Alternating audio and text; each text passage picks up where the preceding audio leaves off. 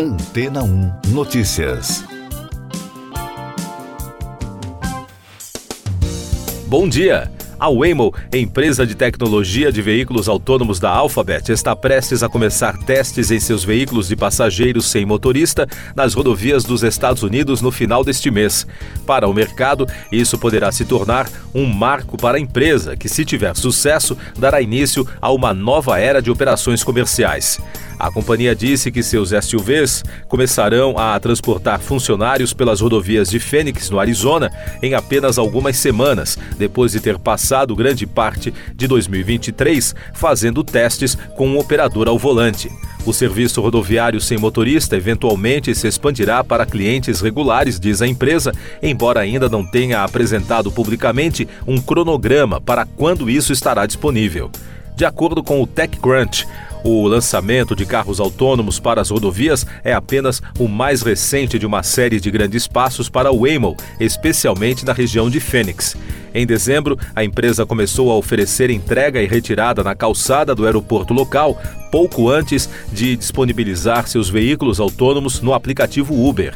Essas mudanças ocorreram enquanto a concorrência lutava para acompanhar. O progresso da Waymo não aconteceu sem dificuldades. No ano passado, a empresa desistiu do plano de transporte autônomo para se concentrar mais no serviço de transporte privado. A empresa disse na segunda-feira que o que aprendeu com os volumosos testes realizados no projeto de transporte rodoviário, muitos dos quais aconteceram no Arizona, está ajudando a dar este passo para o lançamento completo de seu programa de veículos de passageiros nas rodovias. Mais destaques das agências de notícias: um celular sobreviveu a uma queda de quase 5 mil metros de um Boeing da Alaska Airlines que abriu uma porta em pleno voo na última sexta-feira nos Estados Unidos.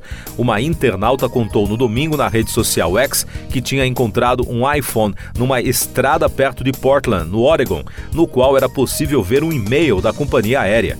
Na mesma rede social, Jennifer Hammond, diretora da agência que investiga o incidente, agradeceu o post e disse que gostaria de conhecer Sinatan Bates, a responsável pelo achado.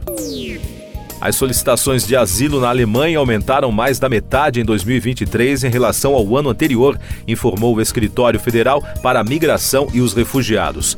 Segundo os números oficiais, mais de 329 mil pedidos de asilo foram registrados, ou seja, 51% a mais do que em 2022. No ano passado, o governo alemão anunciou uma série de medidas para reforçar o controle de suas fronteiras. Na Itália, o Ministério Público de Milão denunciou a influenciadora Chiara Ferragni por fraude agravada no âmbito de uma investigação sobre a venda de um Pandoro para caridade. A decisão foi tomada pelo procurador adjunto Eugênio Fusco.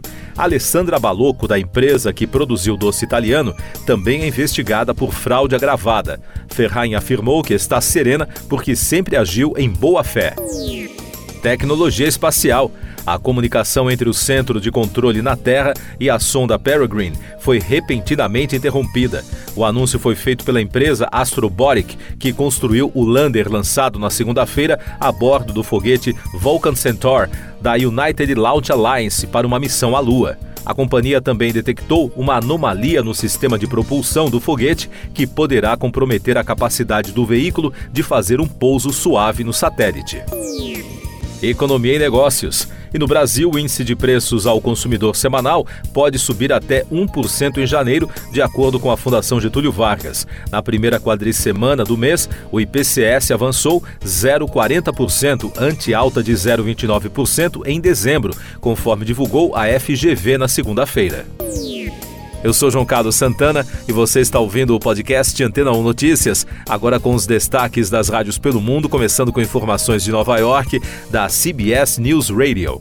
O presidente americano Joe Biden não pretende demitir o secretário de Defesa Lloyd Austin que escondeu uma internação médica de três dias. O porta-voz do Conselho de Segurança Nacional, John Kirby, disse que o secretário ficará em seu lugar e continuará o trabalho que desenvolveu até agora. Segundo a emissora, Austin já está recuperado e teria voltado às atividades ainda no hospital.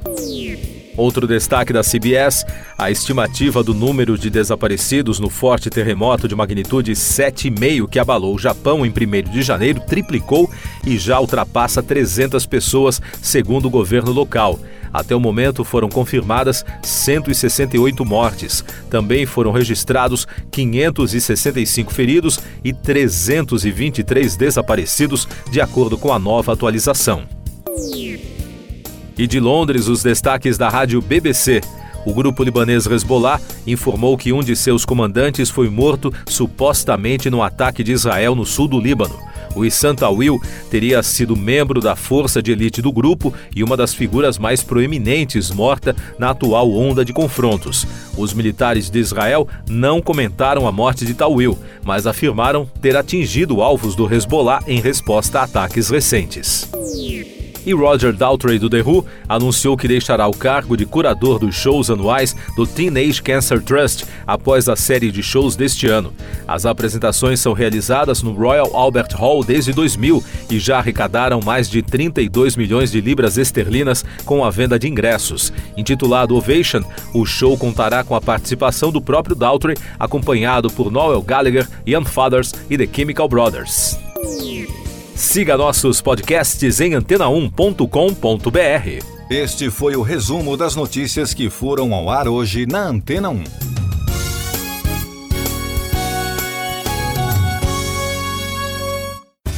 Depois de tanto conteúdo legal, que tal se hidratar com água rocha branca? O consumo regular de água durante o dia traz benefícios para a saúde, como, por exemplo, manter a pele bonita e hidratada. Rocha Branca, da fonte direto para sua casa. Depois de tanto conteúdo legal, que tal se hidratar com água Rocha Branca? O consumo regular de água durante o dia traz benefícios para a saúde, como, por exemplo, manter a pele bonita e hidratada. Rocha Branca, da fonte direto para sua casa.